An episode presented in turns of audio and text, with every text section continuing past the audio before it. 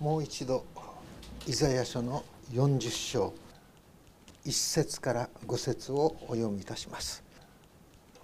前の訳でお読みいたしますのでお聞きくださればと思います。イザヤ書40章慰めよ慰めよ私の民よとあなた方の神は仰せられる。エルサレムに優しく語りかけよ。これに呼びかけよそのロークはおり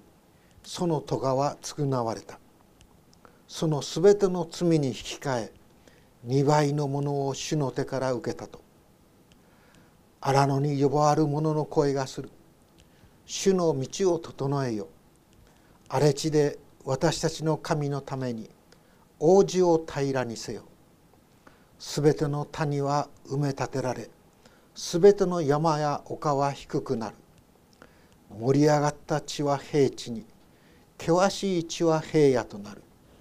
このようにして主の栄光が表されるとすべてのものが共にこれを見る。主の口が語られたからだ。このイザヤ書40章は旧約聖書の中でも最も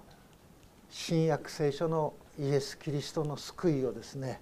はっきりと明確に呼びかけているその箇所であろうかと思います。でこの箇所を見る時にですね実はイザヤ書は1章から66章まであるんですが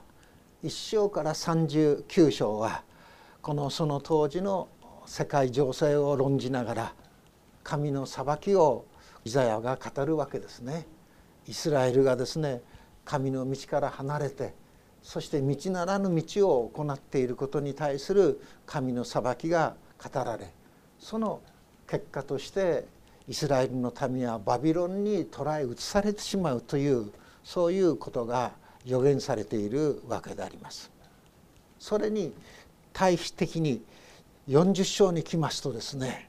その裁きが全部終わって「慰めよ慰めよ私の民よ」という神の本当に慰めのメッセージがここからはっきりと語られていくわけですね。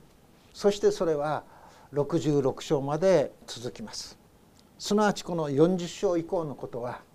どういうことが語られているかというと新しい出エジプトのことが語られるんですねすなわち私たちが出エジプトという時にですね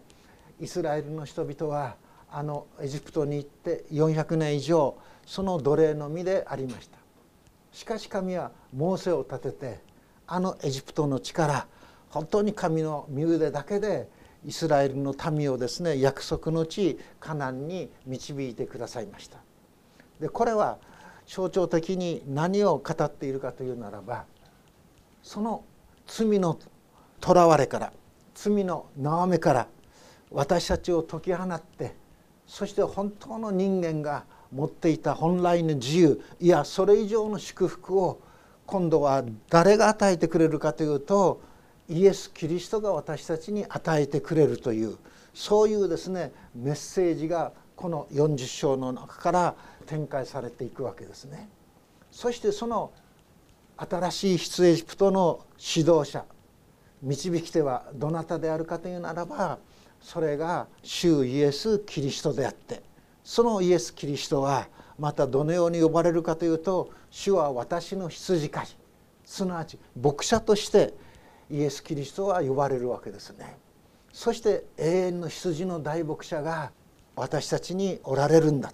そのお方が私たちをですね日々に導き続けていてくださるお方なんだということであろうかと思うんですね。でこの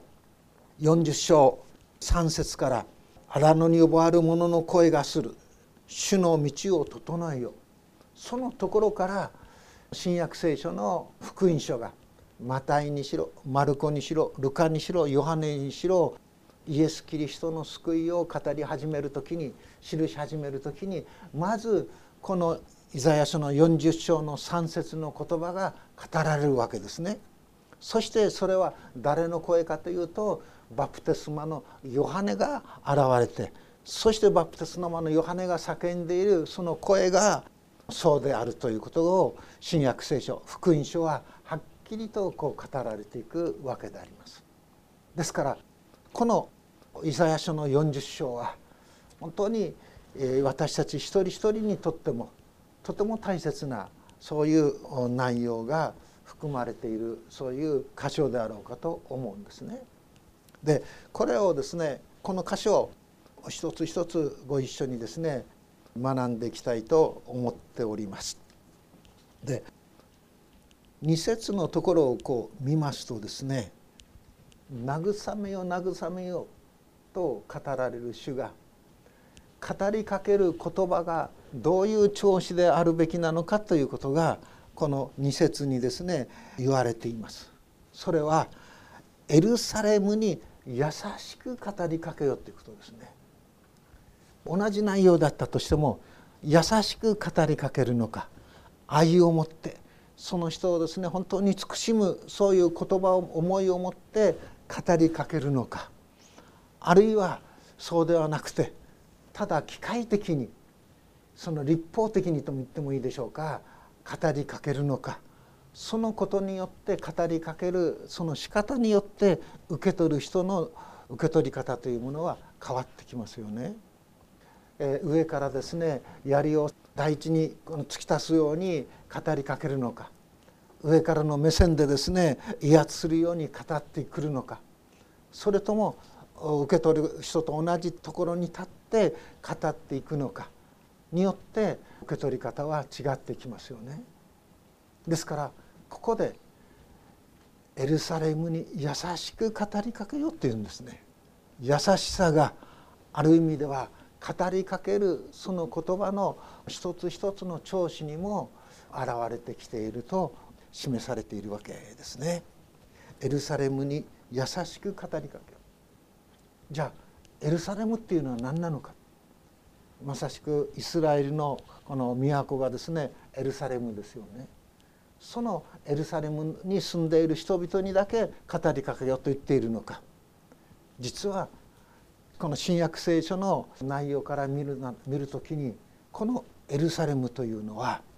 新しい神の民ということの意味がはっきりとここに含まれているようであります。そしてまた今このオリーブ聖書学校では黙示録を学び21章を学んでいるわけですけどもその中でどういうことが言われているかというと新しいエルサレムが花嫁のように着飾って降りてくるのを私は見たというふうにこの聖書は言っているんですね。新しいエルサレムがどういうように着飾っているのかというならば花嫁のように着飾ってくるのを見たというんです。ですからそこで語られていることは何かというならばそれはキリスト教会ですねそしてまたそこに集う私たち一人一人ですねその私たち一人一人が本当に整えられてしかもこの地上ではですね一番の整えるその身支度は何であるかというならば花嫁を整えるということだと思うんですけどもそのように整えられて出てくるということですね。ですからここで言われているエルサレムに優しく語りかけるというのは現代の今の視点から見るならばキリスト教会に属するお一人お一人にイエスをですねキリストと信じていくクリスチャンお一人お一人に語りかけるんだよということですね。それがこの2節で言われているわけであります。そして語りかけよさらに呼びかけよというふうに同じ動作がですね2度繰り返されますね。2度繰り返されるということはそれが確かに行われることです。それが疑いなく行われることですよというそういう意味がここで言われていると思うんです。でまず呼びかけるそれはなぜ呼びかけられるのかなぜ優しく呼びかけられるのかそれはその老苦は終わりその咎は償われ全ての罪に控えて2倍のものを主の手から受けたからなんだっていうんですね。その老苦は終わったっていうんです。この「ローク」と訳されている言葉はもともとはですね軍隊用語なんですね戦うために整えられたというようなそういう意味なんですすなわちその軍隊用語がここで使われるんですがその軍隊用語はですね特別な意味を持つ時があるんですがそれは激しい戦いや悩みや苦しみそれはもう終わったよということであります。ですからその老苦が終わった終わっているんだということ。その老苦は十分なんだ。終わるっていうのはただ単に終わったということでなくてその意味するところはですねそれがもう満たされてその老苦がですね溢れているんだって。それはもう終わった十分に終わったんだですからあなた方が今悩み苦しみ戦っている一つ一つの戦い悩みそれはですねもう十分ですよ。十分すぎるほどに十分ですよ。あとは私があなた方をですね休ませてあげますよというあのマタイの11章28節のイエス様の言葉がここで響いてくると思うんですね。すべて疲れた人重荷を負っている人は私のもとに来なさい。私があなた方を休ませてあげますって言うんです。あなた方を元気づけますよ。あなた方に力を与えますよ。ということがここでも語られている。そしてさらにそれに続いてですねその戸は償われたっていうんです。戸が償われる。その戸が咎めがですね取り去られる。そのために旧約聖書ではどういう行為がなされていたかというと全焼の生贄が捧げられるんでしょ。そしてまた戸川終わった。償われた。まさにこの箇所を見る時にですね今日の賛美歌の中にありましたけども「父の涙」っていう歌がありましたよね。イエス様が十字架につけられる時にお祈りしますよね。父を彼らをお許しください。彼らはそのなすところが何であるか知らないのです。そのことを覚えながら父の涙というのを歌いました。私今日その父の涙を歌いながらですね父なる神が御子イエス・キリストのその苦しみそれらに出してですね涙を流しておられるということを本当にこう考えていった時に父の涙をね誰が拭ってくれるんだろうかと思ったんです。黙示録の21章を見るならば新しい都が新しいエルサレムがそこに描かれていきます。そして神の幕屋の中に本当に私たち一人一人がそこに招き入れられます。その時神は私たちの目から涙をすっかり拭ってくださるとありますね。私たちがこの地上で本当に悩み苦しみ涙するその涙を拭ってくださるお方が父なる神ご自身だっていうんです。じゃあ父なる神が流された涙は誰が拭うんだろうかと思ったんです。でもこの歌は実に私たちの仰ぐそのお方が心深い、まあ、心広いそういうお方なんだなということをですね思い返されました思い出しました。その老苦はありその咎は償われたっていうんですね。そしてその全ての罪に引き換え2倍のものを主の手から受けたんだっていうんです。老苦が終わりました。咎が取り去られ償われました。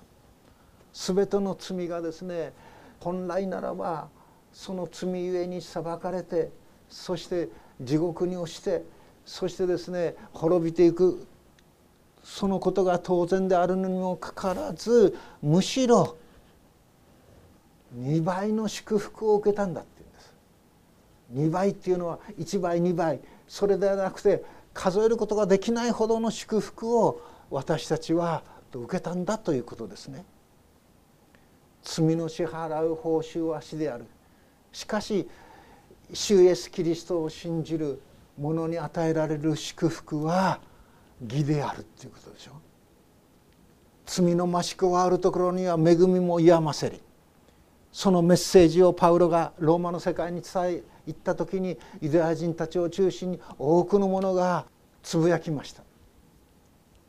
じゃあ罪に罪を重ねればいいのかということですねでもパウロはその時言いましたどうしてイエスをキリストと信じた者がなおまたイエスを泣かすようなそういう罪を犯すことができようかそれはできないでしょうということですよね。日本でもそれに似たような現象が起こりましたよね。善人往生する言わんや罪人はっていうことでしょ。良き人が極楽浄土に行けるならば罪人はそれ以上に極楽浄土に行けるはずだというその教えに対して世の人々は間違った捉え方をしてじゃあ悪いことばっかりすればいいのかというふうなそういうところに陥ってしまったわけですよね。でもそういうことをここで言っているんじゃなくて全ての罪に引き換えて2倍のものを主の手から受けたっていうんです。あの創世記のところを読んでいきます時にですね最初に神が人を作るでしょ。そしたらエデンの砂を作るでしょ。でそこにですね命の木を作りますよね。そして善悪の知識の木の実を作りますね。そのの中央に。そして神はアダムと人にですねこの木から取って食べてはいけないよとこう言います。取って食べるその時あなたは死にますよ。はっきり言いますね。でも蛇の誘惑にそそのかされて人はその善悪の知識の実から取って食べてしまうんですね。そのこの木の実を見るとですね本当に美しい。色艶も本当にす素晴らしい。本当にですねそれを、ね、取って食べてはいけないと言われるお方の声よりもその実のですね誘惑に魅力にですね負けて人は取って食べてしまうんでしょ。その時人はどうなったかというと自分が裸であることを知ったっていうんです。それで恥ずかしいところを隠したというんですね。そのことは何を表すか。それは人はまず取って食べてはいけない取って食べるその時あなたは死ぬと言われるその神のお言葉をひっくり返してしまったということです。いや死なないということですね。神の言葉を信じてですね生きようか。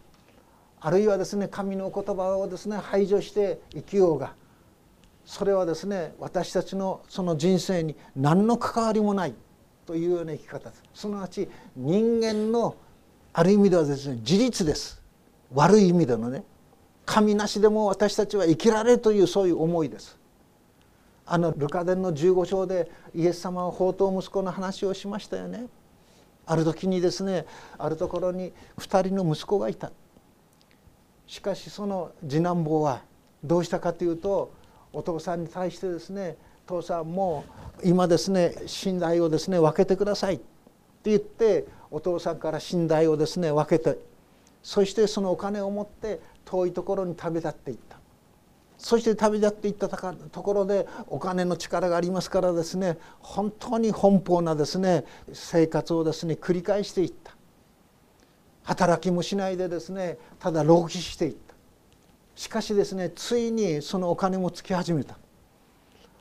お金がなくなったのが縁の月だった。ということでその周囲の人々は誰も彼を相手にしてくれない。いろんな仕事を求めるけども仕事も与えられない。そしてとうとうですね本当に癒しいものの中でも癒しいと思われるようなそういう仕事に就かざるを得なかった。その時に宝刀息子ですねはっと我に返るんでしょ。はっと我に返ってああ父の身元にはですねなんと豊かなものがあったんだろうか。私は何という愚かな選択をしてしまったんだろうか。なんで父なる神をですね無視して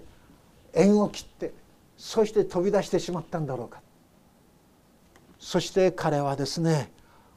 帰っていこう。父なる神のもとに帰っていこう。そしてお父さん私はあなたに対して罪を犯しました。取り返しないそういう罪を犯してしまいました。もうあなたの息子と言われる資格も私にはありません。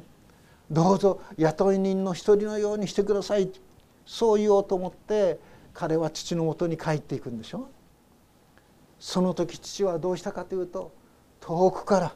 本当にみすぼらしい哀れな姿をしたその息子が帰ってくるのを見て父親は近づいてですね彼を本当に抱きしめてそして彼の着物をですね脱ぎしてそして新しい着物を与えてそして靴もですね新しい靴を与えてそしてですね指にはですね指輪をはめてそして宴会を催すんでしょ？そして喜ぶんですよね。兄がですねなんでこんなですね親不孝なものをですねこんなにですね大切にするのかという兄に対して父はこの子は今まで亡くなっていたんだ。死んでいたんだ。でも死んでいた息子が今帰ってきたんだすなわち生き返ってそして生きようとしているんだだから喜び祝うのは当たり前ではないかと言って兄を慰めるんですよね。この父の親の姿というのは父なる神の姿それをイエス様が私たちに覚えるように語りかけてくださったものですよね。そしてこの次男坊に次男坊自身が宝刀息子自身が私はもうあなたの息子と呼ばれる資格はありませんと言ってますけども父親はですねそんなことはもう言わなくていい。そんなことを忘れ去っていい。あなたは私の息子だと言って抱きしめるんでしょ？すなわちそこに何が行われるかというと本当に神の子としての特権地位が回復されたということです。神の子としての地位が回復された。私たちはですね本当に神を必要としない自分自身で何でもできると思って歩んでいたけどもいやそれは根本的においてその生き方において間違っていた。それで神の子としての地位が与えられるんでしょ。そしてさらに指輪が与えられますね。指輪というのはその神のその父親の家族だっていう印でしょ。私たちに与えられるその指輪。それは聖霊なる神の内住でしょ？イエスをキリストと信じる者のうちに神は聖霊を与えてくださる。そして私たちのこの体は聖霊の宮ですよ。新約聖書で特にパウロはですね繰り返し繰り返し私たちに教えようとしているでしょ？聖霊なる神が私たちの心にですね常に語りかけていてくれるんです。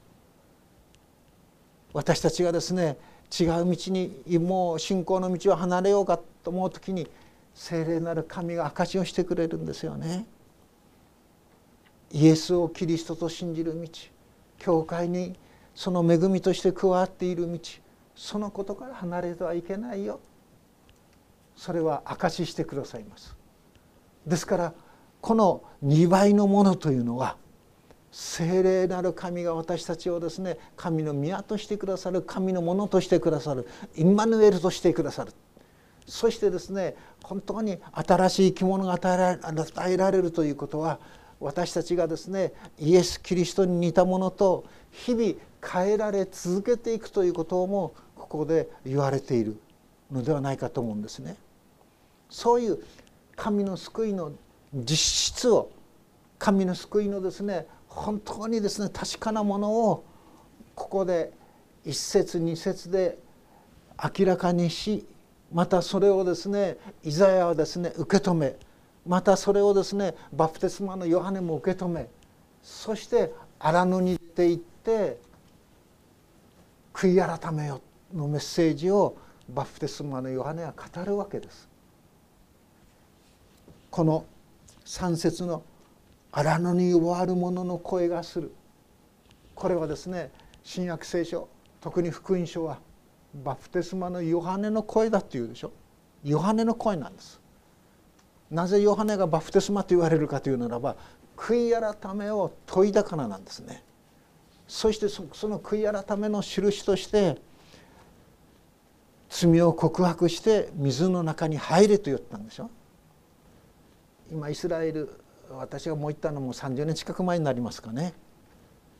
ガリラヤ湖からちょっとヨルダン川に流れる川の近くにですねここでヨハネが洗礼を授けていたんだと言われているそういう場所があるんです。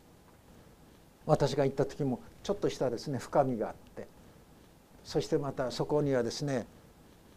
建物もこうあってそしてもし洗礼を受けたいならば洗礼義も貸しますよというですねあのご丁寧な案内もあったんですね。そして川の中に入っていく時にですね溺れないようにちゃんと杭がですね刺さっていましてそしてその杭につかまって洗礼を受けることができるようにもなっていたんです。福音住教会まあそうですね100近いでしょうかいろんな集会所なんかを含めると。である教会はですね洗礼式のスタイルがあるんですね。まあ、あの病気の人とか病床の人の適齢も授けますよ。でもある教会はここの教会はですね洗礼式授ける時にこの下があのお湯とか水が入るようになってますね。そしてですねちゃんと牧師がですねこうやってずっと倒してそずっとこうやりますね。ある教会そうじゃないんです。どういうふうに洗礼を受けるかというとですねしゃがむんです。牧師が上から頭がずっとずっとビューッとなんです。なぜかそれ聞いたんです。一番古い教会ですよ。福音住教会で。そしたらですね2代目の牧師さん身長が背が低かったんですね。でその教会で夏洗礼式をしようということで確かね太平洋岸のあの茨城の方の海だったと思います。大洗か阿賀浦。あんまそういう海水浴場あるんですけども。そこで洗礼式を持ったんですって。だから結構洗礼を受ける人がいてその小さい人から授けていったんだそうですよ。ずっと洗礼しかずっと。海水に水の中入っていってね。初めはですね牧師さんがこうやってずっとこうやってきたんですね。で最後にですね背の大きい人。が洗礼を受けたい受けることになってたんですね。でそれで牧師さんはその人の身長を見ながらねじゃあもうちょっと沖に出ようということで沖にずっと出ていったんですって。そしたらその時ですね波がプチャーッと来てしまってねその背の小さい牧師さんがですね溺れかけたんですね。パーッと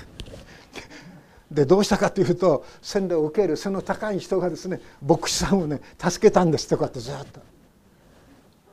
でどういうふうに洗礼式をしたかというとそれからですねもうちょっと浜辺に近いところに出て行ってその背の高い人をしゃがませてねちょっとギュッとしゃがまして洗礼をしたっていうんです。それからねその教会はしゃがんで洗礼を受けるようになったっていうんですね。まあねいろいろスタイルがあるもんだなそのスタイルの中に面白いエピソードもあるもんだなというふうにこう思うんですけどもそういうバプテスマのヨハネが悔い改めの場所としてヨルダン川で洗礼を授けていきましたよね。でバプテスマのヨハネの声としてこの3節から「主の道を整えよ荒野で私たちのために王子を平らにせよ」という言葉がここで記されてくるわけですよね。でここで説を追って見ていきたいと思うんですけども「主の道」で皆さんの聖書もそうだと思うんですけど「主」というのはですねゴチックのですねちょっと太い字で書いてあるでしょ？でこれはですね「ヤホウェイ」というこの言葉がここで使われているんです。で神という場合には「エロヒーム」という言葉が使われるんですがこの「主」という言葉の中にどういう意味が含まれているかというと「ある」という意味が含まれるんです。本来「ある」という言葉が主になったんですねですからあの出エジプト記のところを読んでいきますとモーセに現れた神はですねモーセのですね「あなたはどなたですか?」と尋ねるその言葉に対して「私はあってあるものなり」っていうでしょ？主っていうのはあってあるものなんですすなわち創造主ということですそして私たち人間は作られたものでしょ？被造物でしょ？被造物ということは被造物である私たちが存在するためには何千何万という条件が整って初めて存在することができるわけですよね。もしそういう条件が全部取り払われてしまうならば私たちは存在することができません。その主なるお方が人がこの世に生を受けてそして70年80年生きていくその中で歩むべき道はこうですよと言われて教えてくださったのがあの猛省を通して与えられたあの塔の10回ですよね戒めですよね。主の道というのはそういうことでしょ。その主の道一番大切なことはですね何かというならば主を信じそして愛し恐れて歩んでいきなさいよということですですよね。そしてそれから言われることは何かというならば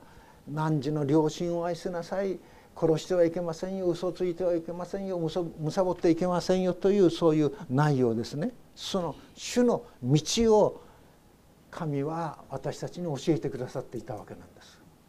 しかしイスラエルの歴史それをですね義明からですねずっとイスラエルの歴史がですね主のイスラエルの歴史をこう見ていく時にそこで教えられることは何かというとイスラエルの民は主の道から主を取り除いて道だけを自分たちの文化の自分たちの宗教のですね規範にしてしまったということなんです。それが一番の大きな誤りでした考えてみるとね私たちもそういう過ちを犯しがちになるんです。最も大切なお方を忘れて自分の道を選び取ってしまうんですね。この象徴的な一つの出来事はダビデという王様がいましたよね。そしてダビデ王がですね本当にこの奪われていた紙の箱がですね自分の町にですね帰ってきた時に本当に喜んでですね嬉しさのあまり裸になってですね人々の前でその喜びを表したっていうんです。それを見たダビデの王の妃の一人はですねなんとみっともないことをしたんだろう。王様であるはずのあのあなたが王がですねなんで裸踊りなどをするのか。恥を知れということですよね。その時ダビデは何て言ったかというと「私は人の前で喜び踊ったのではない」「私を選び私を王として立てて導いてくださった主なる神の前に喜びを踊ったんだ」っていうんです。すなわちそこの中に何が現れているかというともうすでにですね一つのユダヤ教という宗教によって国が作られていく中にあっていわゆる主が忘れられて自分たちの間のですね生き方在り方それが主にとって変わってしまったということなんです。主が忘れ去られるんです。ですからイエス様が現れた時にあのパリサイ人たちは激しくお叱りになりますよね。あなた方はよくもですねあなた方の言い伝えによって神の言葉をないがしろにしてしまった捧げ物の人も人もそうでしょ捧げ物をこのこのために捧げますと言ったならばですねあとはですね親の面倒を見なくてもいいというようなそういう掟も作ってしまった。食べる時に手を洗いなさいこうしなさいと言っている外側のものは清めるけどもその心の内側のものはですね邪悪でですねいっぱいになっている。まさにですね墓場のようだって外はですね白く塗られてきれいに見えるけどもその内側はですね本当に汚いものであふれているでしょう。すなわち主の道を教えられながら主を無視してその世界を作ってしまったということです。そしてそのような中でイスラエルは我らは神の選びの民だ我らはアブラハムの子孫だ彼らはですね本当に傲慢になってそして他の民族を違法の民だ偶像に仕える民だと言って軽蔑するようになっていってしまった。それに対してイエス様がですね教えられたことは何かというならば全ての作られたものに福音を述べ伝えなさいって。神の見舞いではですねユダヤ人もギリシャ人も未開の人も知識のある人もですね何ら差別はないんですよ。神の前ではみんな同じですよ。ですからですね全ての作られたものに福音を述べ伝えなさい。でも私たちはですねそういうイエス様の全ての作られたものというものを軽視して無視しがちになってそして差別をするようになりますよね。イエスが選んだお弟子たちの中にもそういう思いが出てくるでしょ生まれつき盲目の人の前に出た時にイエス様に言いますね。この人が盲目なのはこの人が罪を犯したからですか？それともこの人の良心悪いことを犯したからですか？それに対してイエス様はそうではありませんと言うでしょ神の栄光が表されるためだと言うんです。すなわちそれは何を教えてるかというと私たちの社会の一般的な生きる法則というものは因果応報なんです。良いことをすれば良い結果が出るし悪いことをすれば悪い結果が出る。一つの法則なんです。因果法則。因果応報の法則です。仏教もあるいはその他の道徳もその因果応報の法則の中に閉じ込められていますよね。でそれに対して聖書はですねそうではないって言うんです。すなわち主なる神をまず第一に求めようと言うんです。心を尽くし思いを尽くし力を尽くしてあなたの主なる神を愛しなさいというんですそしてさらにですね自分を愛するように自分の隣人を愛しなさいというんですなぜそうなのかそれはあのヨハネがヨハネ福音書3章の16節言っているように神は実にその一人を賜ったほどにこの世を愛してくださった。それは御子を信じる者が人にも滅びずして永遠の命を得るためであると書いてあるようにですね神は神の愛する一人をイエス・キリストの命を引き換えにして私たち一人一人をあがない私たちの罪を取り除き私たちの咎をですね全く洗い去ってそして神のことをしてくださっているんだということです。私たちの人生が私たちの命が尊いのは御子イエス・キリストが命を変えて私たちを愛してくださったからなんだって言うんですね。だから体に雑な言い方をするかもしれません。目が見えようが目が見えなくなろうが手足がなくなろうが知識の働きがですね失われていこうがどんな人であったとしても神主のイエス・キリストの前には本当になくてならない大切なお人なんです。それがここで言われている言葉言葉なんですよ言葉ですよね。主の道を整えようでしょ。荒れ地で私たちの神のために王子を平らにするようでしょ。そして全ての谷は埋め立てられ全ての山や丘は低くなる。盛り上がった地は平地に険しい地は平野となるっていうんですね。谷は埋め立てられるんです。全ての山はですね本当に丘は低くなってそしてそれらは平地になる平野となるっていうんです。そこに王子が作られる大きな道。英語ではですねハイウェイという言葉が当てられていますけどもハイウェイがそこに作られていくんです。すごいことですよね。恵みの道ですこれは。恵みに生きる道なんです。ハイウェイってのはそういうことですよね。あの凸凹道だとあまり飛ばせないでしょ。車でもねガタンガタンって言ったりしてね。でもそれが本当にきれいに舗装されているとですねスーッと通ることができますよね。すなわちイエスをキリストと信じる道は車がハイウェイをですね走るかのような人生ですよということです。伸びやかに何者にもですねとらわれずそして本当に怯えずある意味ではですね高慢の意味で言うんじゃないんですけど堂々と生きることができるんです。ハイウェイっていうのは。王子というのはそういうことでしょう。ですからイエス様はあの三条の水訓の中でね私たちに語っていることは何かというならばあなた方はねあなた方に挨拶をしてくれる人にだけ挨拶をする。あなた方によくしてくれる人だけによくする。そういうことであってはなりませんよと言うでしょ？なぜならば太陽は良い人にも悪い人にも火を昇らせてくださり正しい人にも正しくない人にも雨を降らせてくださってそして実りの季節を与えてくださるでしょ？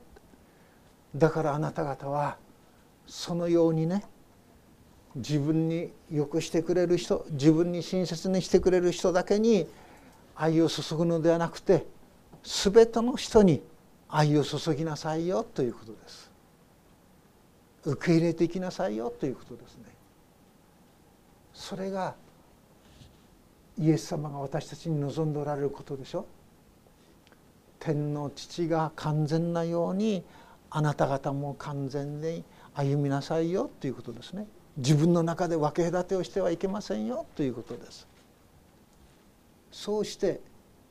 5節40章イザヤ書40章の5節。このようにして主の栄光が表されるっていうんです。主の栄光主の素晴らしさが表されるっていうんですね。そして主の道を歩く私たちにとってイエス様はどういうお方であるかというならば主は私の羊飼いなんです。主は私の牧者なんです。私に乏しいことはありません主は私を緑の牧場にふさせ憩いの右名に伴いたも。主は私の魂を生かし義のために私を導いてくださる義の道に導いてくださる。そういうお方ですね。そのイエス様は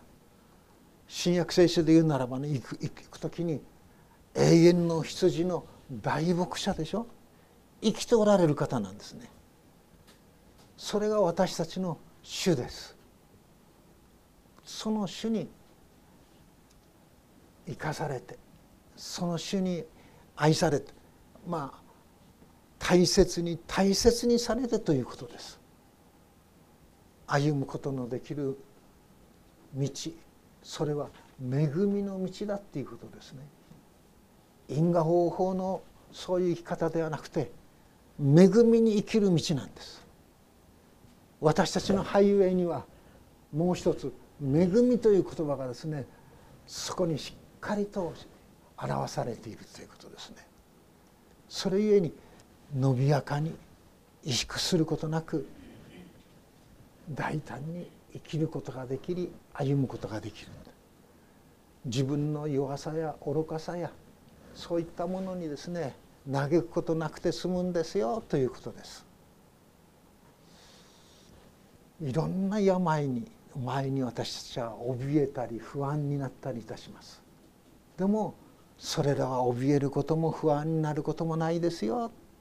主が私と共にいてくださいますよ。そして主の栄光を表してくださいますよ。主がどんなに素晴らしいお方であるかを表してくださるよ。ですから主を喜び歌いそして賛美していきましょうねということですよね。先月の暗唱聖句でありますように神はイエスを信じる神を信じる私たちを喜び歌ってそしてよく生きているねよくやったね褒め言葉を与えてくださるお方ですからね。それを心にしっかりと覚えていきたいと思います。祈ります。天の父なる神様あなたの恵みの中にこの一日も始めさせていただきました。あなたの恵みのお力によって押し出されてこの教会の礼拝に共に集うことができました。そのようにあなたは恵みによって一日を始めてくださりまたあなたの恩寵の中にその一日を閉ざしてくださる主であることを覚えて感謝します。天の父なる神様これから私たちは生産式を行おうとしておりますどうぞそのパンを食しブドウ液を飲むその式の中になお主の与えてくださった救いがどんなに豊かなものであり喜びに満ちたものであり確かなものであるかを知ることができるように私たちを顧みてください。主イエス・キリストの皆によって見舞いに祈ります。アーメン